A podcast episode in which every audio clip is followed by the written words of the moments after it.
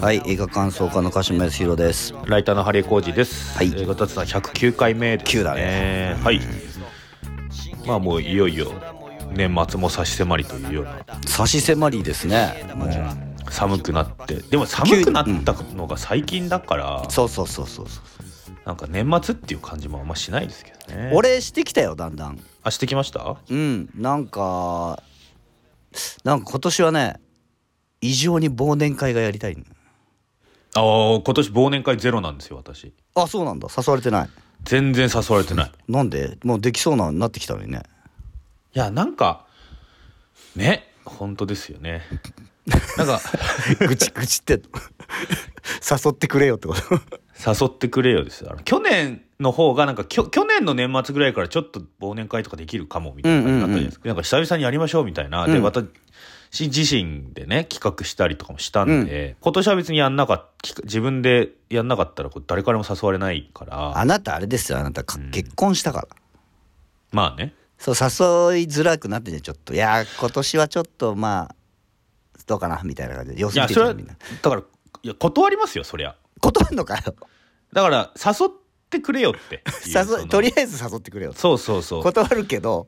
そうですよ 断るけど誘ってくれってこと忘年会新年会なんてやっぱりその誘われて断るっていうのは醍醐味じゃないですかそんなことないでしょ行ったって別にそこまで面白いもんじゃないんだからいやいやいや面白いですよ俺まあまはあ今年はね、うんちょっと忘年会本当になんかちょっとねうあの年内中に忘れたいぐらいね嫌なことが結構あったから ねあそうなんですかそうそうそうこうあやっぱ忘年会って嫌なこと忘れるために済んだなっていうのはちょっとリアルに感じて確かにねうんそれで言うと私はそんなに悪いことはない年ではあったああ本当うんいや俺も別に何じじ実害がある悪いことがあったわけじゃないんだけどああでも社会的にはもう最悪っていう感じ、とかあとはやっぱりょちょっとなんだよどういうことよみたいなことはがいはいはい個人的にもっとあそうですちょかこちょこあったのでまあうんちょっと飲んで忘れたいなみたいな感じはあるまあ飲んで忘れるっていうのは非常に大事なそうねことではありますよねうんまあ皆さん DM とかでお気軽に 断りますけど断りますけど誘ってくださ いい嫌なやつだなや行けたら行きますよそれはもちろん行けたら行くが一番よくないからね そうそうそう、まあでも行けたら行くぐらいのそんなこと言ってるやつ誘わないから 誰も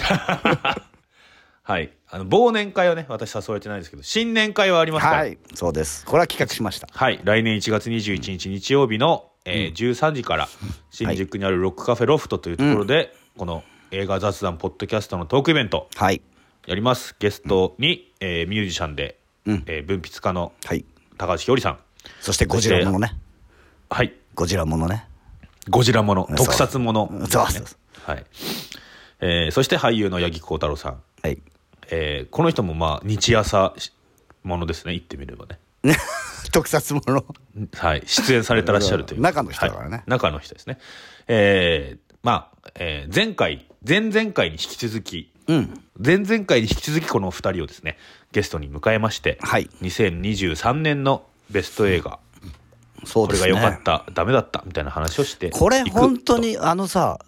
ゴジラマイナスワンのさ評価がさ、うんめちゃくちゃすごいことになってるじゃん海外とかもそうですね。これだからさ高橋しおりさんがさそこを受けて、うんうんゴジラマイナスワンを何位にするのかとうん。あとそこら辺全くちょっとわからない八木さんが ゴジラマイナスワンそうですねどう見てんのかってすごく気になるね入れてくるのかどうかっていう、そね。うそうそうそうそうそうえ、新仮面ライダーって今年ですか新仮面ライダーは去年ですよ去年か。あれ今年かだって新ウルトラマン去年しあそう新ウルトラマン去年か、で新ウルトラマンを微妙な位置にしてたからね高橋さんねそうそうそう。だし新仮面ライダーと新、新仮面ライダーとゴジラマイナスワンがあるってことあですすごい年です高ね橋さこれんは的に。ちょっと我々はね、まあうんだからそうそうだからこ全のく評価してない2人ですからどういうあの4人の中でどういう配分にこうなるのかななるのかっていうが、ね。うんだってさ八木さん大絶賛の可能性あるからねまあ、ある、あるんじゃないですかわかんないけど。だから高橋さんがどっちに振ってくるかねこれちょそうですっね。と楽しみですなうん。まあ、そういうところも含めてですね。えー皆さんからのはいはい皆さんのベスト、うん2023年ベスト5本というのも、うんえーメールではいぜメーひルやメッセージやうん DM で送っていただければと思います、今回はガンガンそういった皆さんのも紹介しながらですねああだこうだ言って、うんえー日曜の昼から酒を飲みはいカレーや唐揚げを食らいですね大いに語らっていこカレーカうレーがじゃないか本当に美味しかったですからねカレー美味しいしいですからね、えーぜひまだ、えー会場のチケットもありますで配信のチケットは無限にありますのではいぜひいらしてくださいお願いいたしますとさて今回はですねはいえー皆さんからこれを見て話してくださいというのが何本かありましたので、はい年末特別企画ですねリクエストお答えの回という回でございますけれども、これあのー前回このこの3本やりましょうってはいいうの発表した時に気づくべきだったんですけど、うんこれ3本ともうん、超絶胸クソ映画じゃないですかいやほんとそこの3本まとめてみるの相当きつかったんでうすいよやきつかったあの親切なクムジュさんが一番救いがあるって いうね、でも真実な久米田さんは最後の方、うん最初の方はお笑えるんだけどさうん、最後の方に行けば行くほどその最初とのギャップでさいやさいもうひどすぎひるよどなすぎるよねちょっとほんと3問ともひどすぎんだろっていうひどすぎる感想しか出てこないいや本当に疲れました、ね、なんでね年末にこんなに疲れないといけないんだそうそうなんで年末にこんな気分の悪くなる映画を3本も見なきゃいけないんだって気持ちになりましたよそうですよしかまもとめてけみたまとめて結構スケジュールないからなんか午前中にアニエアーラ見たりとかして俺アニ俺アラも見た後に仕事したりしてるから大変だなっていうね俺のソフトクワイエットはあのーあ一回劇場で見たから、まあ、見なくてもいいかなと思ったんだけどはい今いはいうん日ここあの来る前にはいはいはい時間があれ90分ぐらいだからさ そうですね時間があるからもう一回見直しとこうと思って、うんもうひどく嫌な気持ちになって今ここにいますよソフトクワイエットのひどさはやっぱね 異常ですよ異常だよねあれはねあのよく考えたもんだなとしか言いようがないいぐやらいーのほんとあのーなんていうのまあまずさうんあのソフトクワイエット見てて一番思ったのはうん俳優ってすげえなと思ってそうですねこれやりたくないだろうなと思っていやだって下手したらね今後の俳優人生に傷がつきかねないような俳優人生どころかさうん街で見かけいやそうらでれすたよらねさ、殴りかかられてもさそちうょっですとよあありえないとは言えないじゃん昔はだってね泉ピン子さんは街に出たらねあのにおしん見てるおばさん方からあ「おしんをいじめるな!」ってめちゃくちゃ怒られてたらしいですはいよ、はいはいそういう時代だったらもうみんなすごい怒られてますよ ね怒られてるどころじゃ済そこまじなゃいない、うんいやでも本当にさそのリアリティもすごいしさうん、もう映画見ながらこれはもう役者の人が役でやってんだって何度も思い返さないといや本当に本当にあのこれは映画だこれは映画だって思わ ないとつらつらすぎ辛てくてでさあのソフトクワイエットはさワうンん、カットじゃない、そうですねワンカットでずっと始まったらもう最後までうんカットが途切れない、うんあの手法が、あのーそのどんどんやばいことになっていくうんのから要するに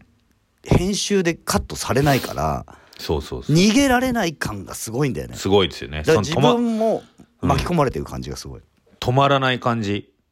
あのドミノが倒れるのをうん、もう見てるしかないっていそうそうそう感じもうもうもうと今今更止めてもどうにもならないっていどうにもならないってちなみにソフトクワイエットは、えーワンドンさんからですはいね、はいソ坂フ東トクワイエさんはなどどどうだって言ってたんでしたっけえっと、ソフトクワイエットについてお二人の感想が聞いてみたいです恐ろしい映画ですが市政の人がずさんな行動をするという点では、アメリカアニマルズやディック・ロングが穴で死んだと共通する話とも思っています、うんということですねまあそうかもしれないけどいディやック・ロングもアメリカ・アニマルズもうんちゃんと面白くしてくれてるんだよねそうなんですよ。い やっていうかああいう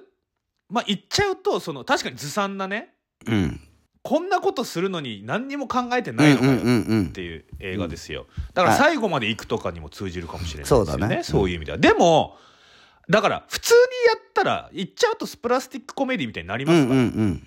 笑っちゃうみたいなことになるんですけど、ソフトクワイエットはこんなわけねえだろってねそういくらなんでもっていいうことくらなんでもみたいなでもソフトクワイエットはそこ巧妙に面白くしないというそう鋼の意志でお あの笑っちゃうシーンとかを全部なくしてますからねそうなんだでよ笑っちゃいそうなところはだからあれかな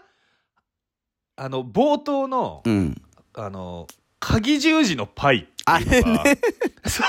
あそこがまあ唯一ちょっと笑っちゃうっていうあかーっとでもうんあのリアルにあれやられたら、いやもうえってなるでしょあれだからもうでもあそこでもかなりどぎついっすよだから笑えうんギャグではないもうあれだ、そのどぎも抜かれるっていうだからあそこでさ鍵十字のパイが最初に出てくるからさ、うんその後にさ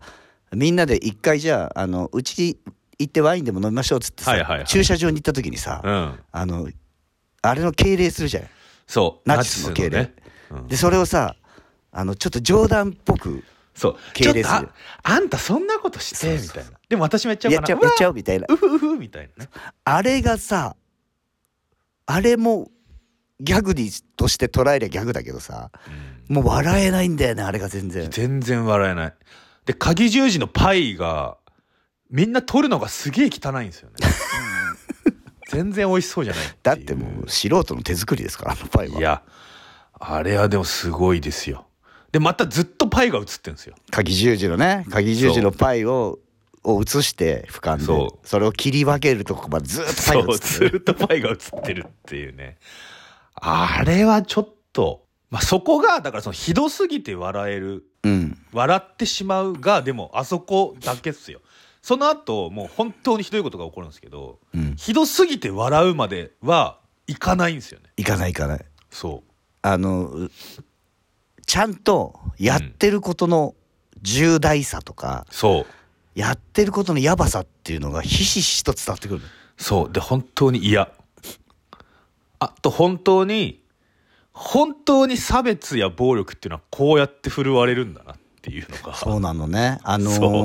ー要するにさあーと、うんその差別をしてる側の人たちの会合なんだけどうん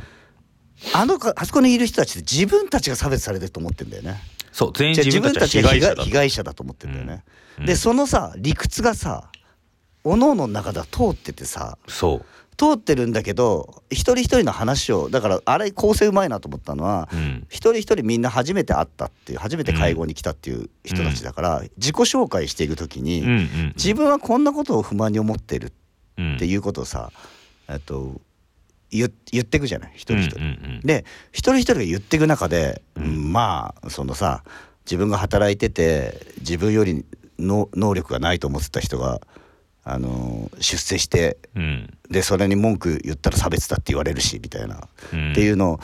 うんまああるかもしんないし、うんまああなたがそう思うのはわかるけどっていうのが微妙な絶妙なまあまあ言ってることはわからんでもないよっていう、うんう中にあれいやそこのポイントは差別じゃないっていうのがうんだ全員にちょっとずつ入ってくるからそれって関係なくないですかそうそうそうっていそうそうそう、んあそこそこを理由に入れちゃうとそれは差別じゃないからっていうのがさちょっとずつ入ってきて。うんでひ人によってその程度がちょっとずつ違うっていうのがさ、だから確かに実際みんないろいろ大変なんですよねそうあの多分貧いろいろ乏暮らししてるしねそういろいろ大変だったりこうあと不妊治療してるのに子供ができないとかあのーね経営してる店が大変だとかまあいろいろあるんだけどえその原因ってマイノリティとかじゃなくないそうそうそうそそうであなたが悪いとは言わないけう、ど、うん、あなたが全部悪いとは言わないけどそれ原因はそこじゃないですそようそうね原因はそこじゃないっんだよっていうのが俯瞰で見てると分かってさ、ていうそそっちじゃないじゃんもっとさ国に言うとかうさう、んももっと生活を良くするためにはそこじゃないし、うん要するに、えっと、は白人以外の人種が、うんああと優遇されるようになったから自分たちが冷遇されてるんだっていう考え方なんだけどそれは優遇されてるんじゃなくて今まで下にみ、されてた人たちが同じ位置に来ようとしてるだけっそてうそうそうそういうことに気づいてない。まあだからもしかしたら気づいてるのかもしれないですよねでもそこを気づいちゃうと自分たちの立つ瀬がうんうんなういんから、うんうんだからその団結するアーリア人の女性の会みたいなことになっていくわけですけどもでやっぱりそこにあのあんまりよく考えてないけど暴力が震えるっていう人が混じってるって そいううそのうもそうなんだよあれが絶妙だよね、 思想とか特にないけどあの躊躇なく暴力が震えるっていう人が入ってくると、もうやはりこうなんていうだからいやほ本当にあのポーカーで1枚ずつめくっていったらあの最悪の強力な手ができていたみたいそなうそ状うそ態うあのそうなんだよ自己紹介の時にさ、うんあのさらっとさうんあの刑務所行ってから変わったわみたいなことをさ それはつってあれあれあれ刑務所入ってたのみたいなそう感じなんだよね私やっぱあの刑務所で命令をされて生きるのは心地が良かったみたいうな、んあれも思想的にねそうおうおうおうおうおちょっとどうなんだっていうとここに行っ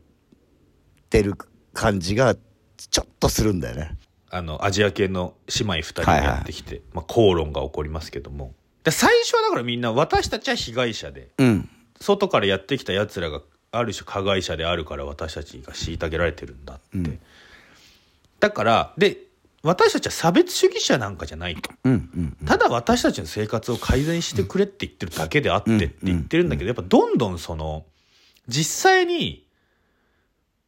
アジア系の姉妹は2人。で、その口論のシーンでは、えー、女、その白人女性たち側は4人いるわけですよね。うんうんあの、だんだんやっぱり数が優位だと、うんみんな暴力的になっていくんですよね。ど、どんどんどんどん。そうねでその冗談じゃんっていう、うんうん私たちはちょっと冗談言っただけなのにあいつらがっていうこれは本当にあの全ての差別は本当にほ全ての差別主義者はニヤニヤしてるんでそうなんだあと、うんやっぱりその冗談笑えないからっていうところにうん気づいてないというかねそうですねだあからそのの差別の手前からそれあるじゃないはいはいはいはいそれその冗談不快なんだけどっていう、うんそそそこからまず気づいてないっていうところはすごい大きい一本のような気がするんだよなだから本当に全ての暴力は冗談のふりをしているうんわけですよね。あの、私は一回居酒屋に行った時に、こう、友達と二人で飲んでて、なんか、あ友達がなんか、あ、久々に梅酒とか飲んでみようかな。なんかいっぱいあるな、梅酒っつって。うん店員さんに、なんか梅酒のおすすめってありますかって聞いたら、めんどくせえなって言われて、え店員に 店員に。で、俺が、はって言ったらうんうん、いや、冗談っすよ。冗談通じないっすね。って言われて、ほって死ぬかと思うぐらいムカついたことがあるんで すけど、じゃあじょそれ冗談冗談になる冗談にそれなんないじゃないですか。なってないしこんのマジで。お前問題はお前の冗談が面白くねえことだよってこそうとだてよかあの冗談にじゃないですから本当にこれはあのいや冗冗談談じゃとして冗談じゃ成立してないそうだ冗談じゃないけど、うんそいつは冗談だって言ってるわけでしょそうでもこれ単純にやっぱ暴力性の発露、まあねななんだけどそそうだからその暴力性の発露を冗談だと思ってるわけじゃんそお前のその冗談のセンスの悪さが全ての引き金だぞと思ううよそうてか冗談のこと考えたことないくせに冗談を言うな、な本当だよあのーいや確かに冗談ギャグ笑いっていうのはすべからくうん暴力性を内包しているとは私は思わない、うんでもそうだね内包する可能性はあるあるうんものですので、だから気をつけないと本当に高度なことなんだよねだから高度っていうかまあだから包丁みたいなもんですよねうこれん怪我する可能性はあるものですから、うんうんうんうんだから本当にねそのあのーに何にも考えられないで冗談言ってるやつは本当に差別主義者みたいなもんだと思っていいと思いうんま確すよかにそうだと思、うん、包丁振り回してるってことですからねそうれうはん、で結局みんな思想がある思想とかうん、目的があって私たちは団結してるんだっていう風なところから始まるんですけどやはり何も考えずに冗談を振り回してるしうん、あとやっぱり本当に最悪なシーンですよねあの姉妹の家であの見つかっちゃったからしょうがなく拘束しているみたいなうん、う。ん、うん、で、しょうがなくこいつらが白状をしないように、警察に行かないぐらい脅さないとダメだ。私たちはしょうがなくやってるんだって言うんですけど、うんうんなぜかマヨネーズで髪をぐちゃぐちゃにしたりするそうだあれ絶対しょうがなくはないっていうか絶対必要ないことなんで、うんでその時の顔があれは顔のアップとかにはしないわけですけどずっとハンディで持っててそうだねワンカメだからねでもう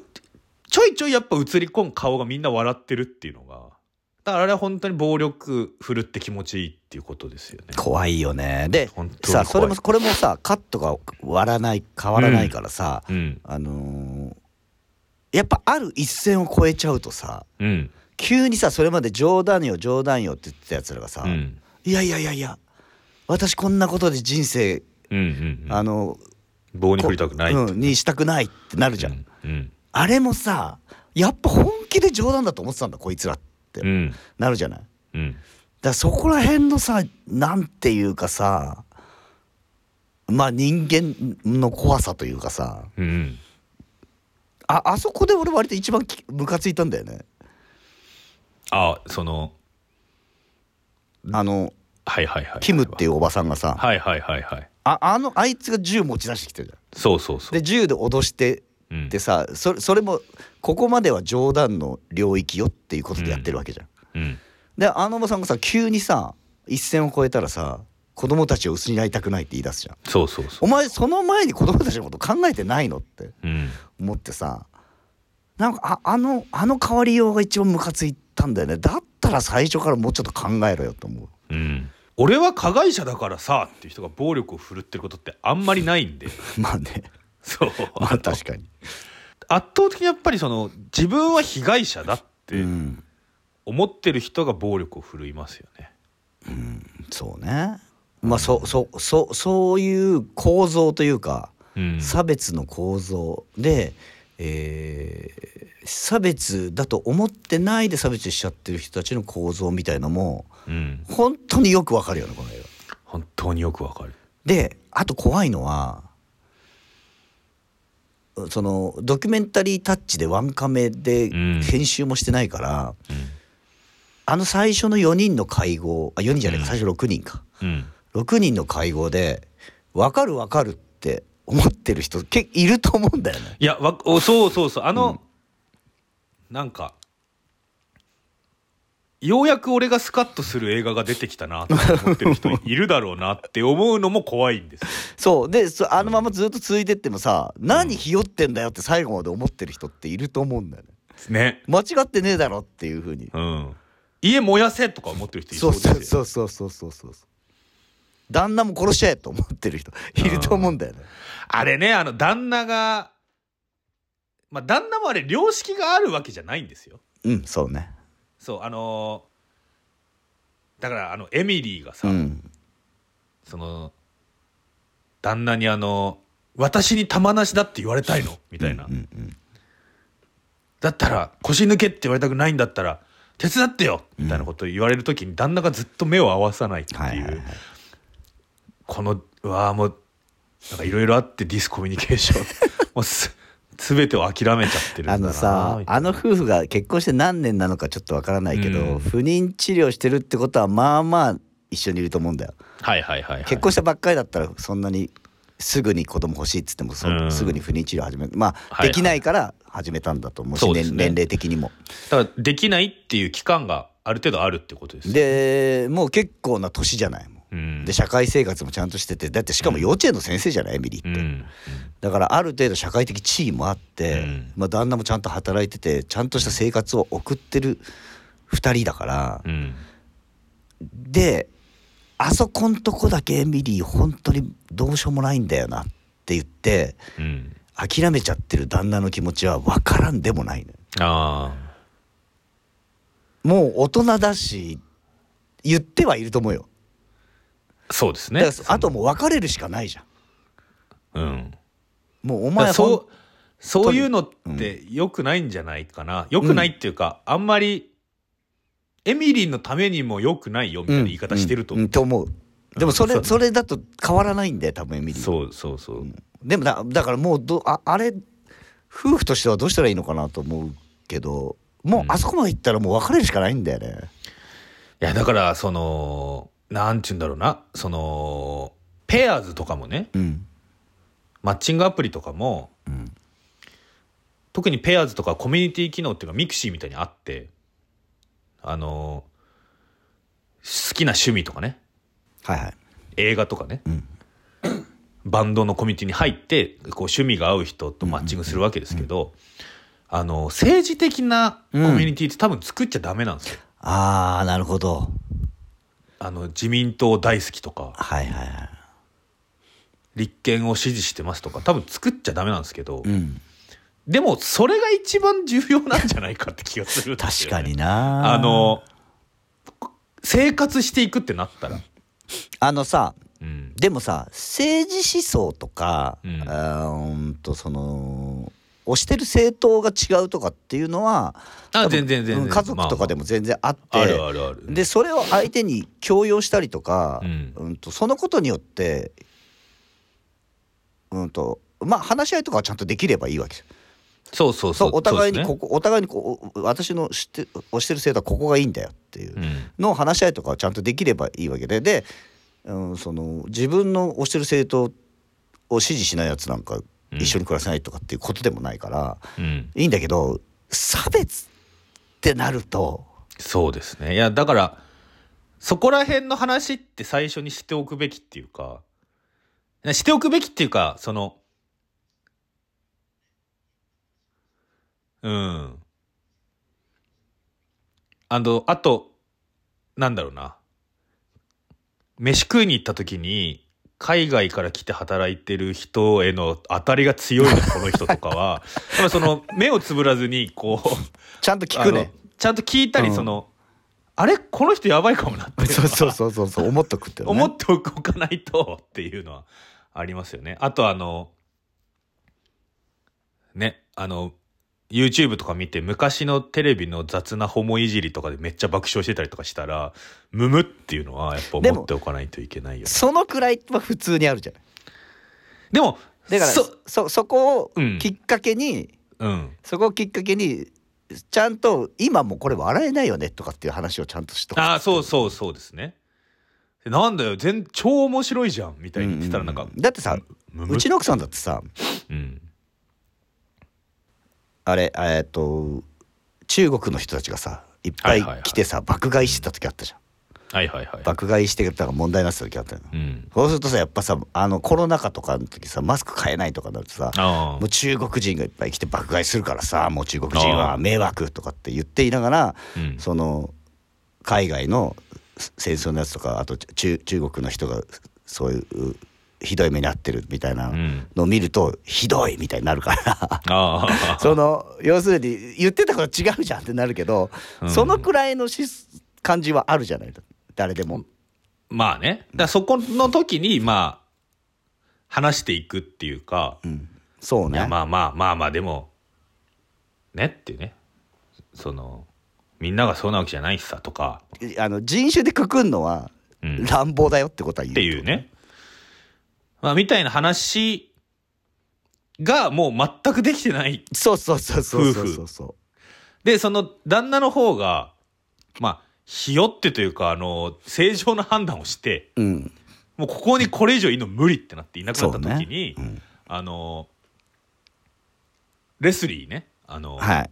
刑務所入ってた。あの躊躇なく暴力を振るううんレスリーが、あなたはあなただけ一人で強く生きれるんだからってエミリーをああなたは旦那より強いって。強いっ ていうあの最悪のエンパワーメントが行われるシーンがあってなんいかや本当にさそういうさ言われてる社会的に言われてるさうんこれはダメだよっていうことがうさんちょこちょこ出てくんだよね。そうこれすあごれい秀逸だなと思った。本当にだからあなたはねあんな男の人よりも強いんだからあなた私たちだけでできるってこれ、まあ、バービーでも言われてたようなことなんですけど場面が変わるとこんなに最悪になるのかって いう、本当だね真う逆ん真真逆逆結果が完全に真逆になってますからねいやーもう本当に最悪の映画だったなうんと最悪だなでやでも最後さやっぱりさあのーオチも良かったというかさオチというかさうん最後あのーうんそのアジア人の姉妹をうんまあ謝って一人は誤って殺しちゃってうん、でもう一人もまあもうしょうがないから殺しようみたいになってさ、まあまあ完全に殺人罪ですけども、うんでこれこのままあのーこの人たちのこの後今後ってどうなるのっていうところで終わっていくんだけど最後に生きてたってなるじゃんお姉ちゃんの方がおね姉ちゃんの方が殺したと思ってたお姉ちゃんの方が生きてたってなるから、あれあそこからもう全部バレるもんねそうですよあとあれ別にいろいろバレるだろうって思いますよね,、まあねその生き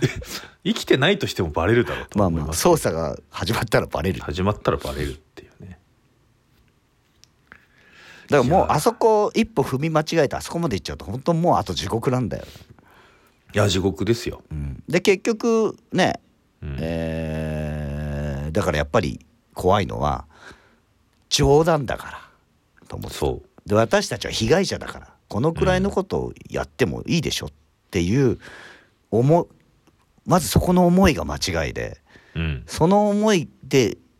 一歩踏み外しちゃうともうあとは地獄しか待ってないんだよっていうさうん、ほんと怖い映画だったね。もっと怖いのはあ,、ああいう思想でうん暴力を振るった彼女たちはうん捕まって投獄された後 も私たちは悪くないって多分思うってことですよね。だからそうなんだよねあのーいろいろあの事件が起こってる最中にもうん、間違ってたっては誰も言わないんだよね言わないですからね。だからもうそうなっちゃうと間違ってたってい今更思ってもどうしようもないからさっていうことになっちゃうのかなだからあのいろんな国のいわゆるマジョリティの人たちで私は逆差別を受けていると思っている人たちはですね、うんうんうん今いろんな国がですねだから要はその人たちはいろんな国で、ま、マイノリティの方が優遇されてると思ってるわけじゃないですか、うんうん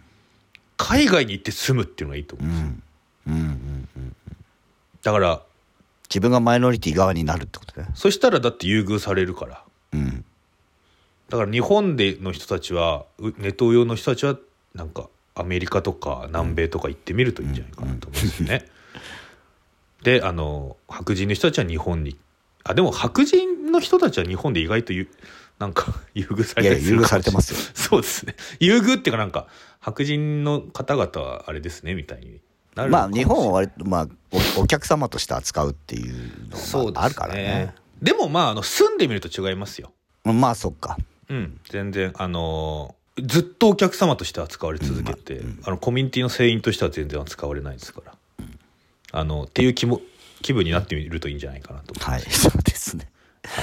はいはいじゃあ胸くそ1本目はこれではいまあ、これはでも本当にソフトクワイエットは高校の道徳の授業とかで絶対全員が見た方がいいと思いまやすねーとトラウマになっちゃうんじゃないのいやトラウマになった方がいいいいんじゃないですか人こう間いうもう人間信用できないってなるかもしれないあいやでも本当にあのー悠々白書でうんあの潜水っていうねキャラクターがいて、その潜水は昔浦西祐介と同じ霊界探偵だったんだけど、はいでその人間はいいものだとで妖怪は悪いものだから退治してると思ってたらあの黒のショーっていうビデオテープをを見つけて、うんそれ見たら、うんその人間が妖怪を虐待したり、は戦争を起こすために妖怪を傭兵に雇ってたりい、うんそういうのが、 を見ちゃって、もう人間に絶望して、ヴィランに転向するんですけど、そうなっちゃうかな高校生に見せたらそうなるかなもっちしゃうれかない。ないやちょっとやっぱりちょっとかなり慎重にならざるを得ないこの映画はでも、とはいえ、なんか、まあでも大事なことだうよん大事なことを、で、リア、リ、大事なリアルじゃないですか。うんだからこの監督の、えっ、と、ベスデ・アウラージョ監督、これはあの女性ですけども、うんえーアウラージョ監督はもうだからやっぱりその、もう今はね、そのマイノリティをエンパワーするような映画はいっぱいあって、まあいいいいのかもしれないけど、だってリアルはそうなってないじゃんっていう思いからこの映画を作ってるっていうう。んそこでしたねそうですね。でもやっぱりその、でも、にしても辛すぎる辛すぎる映画ではある。はいおすすめっつできるかどうかは本当に、あのいや体調、体調によるって感じなんで気をつけてって感じ気をつけて見てって感じもう見見てる間だから2回目だからさ、うんもう。最初からさ最初のあのーエミリーがさはいはい。子供に会ってさ子供に自分の書いた絵本読ませる、はいはいあたりからさもうずっとムーって感じで さうーんって感じで見てたもんな嫌だなっていうね。ちなみにこの監督がこの映画を作るにあたって立てた、えっと、プロダクションうんが、セカンドグレードティーチャーズプロダクションっていうらしいんですけど、あの、スタッフローにも出てきますけど、うんこれはこの監督が2年生の時にうん担任になった先生が、エミリーみたいな感じの先生だったかららしいです。へえそうなんだ全然今まで、あのー成績悪くなかったのに有色人種は全員下のクラスに入れたりとかおおしてた先生が2年生の時にいたからセカンドグレードティーチャーズプロダクションなるほどとのことですはい嫌な話ですね嫌な話ですなだから現実にそういう話があってのこれだからねうんでも本当ソフトクワイエットは誇張してないっていうのが一番すごいところでうんうんうんうん本当にこうやって差別や暴力が冗談の顔をして振るわれているということは我々は絶対にそうだねで要するに一歩間違えてここまで行ってないっていうだけの話っていうねそうそうそうそうあのラッキーが続いているだけそうそうそうそうだからヘラヘラしているやつ真顔で冗談をい言うべきなんですよ冗談を言うときそうだねうんヘラヘラしているやつは本当に気をつけないといけない、私も気をつけますはいはいはいということで本当にワンドンさんはどなんてものをねおすすめしてくれたんだというところですけども安藤さんは満足いったんでしょうかなんてが見えてきてとても良い気分で眠ることができた The building gets destroyed まだまだ昨日は明後日のようには俺を解放してはくれず死ぬまでに一度は宇宙旅行にも行ってみたいと思ったり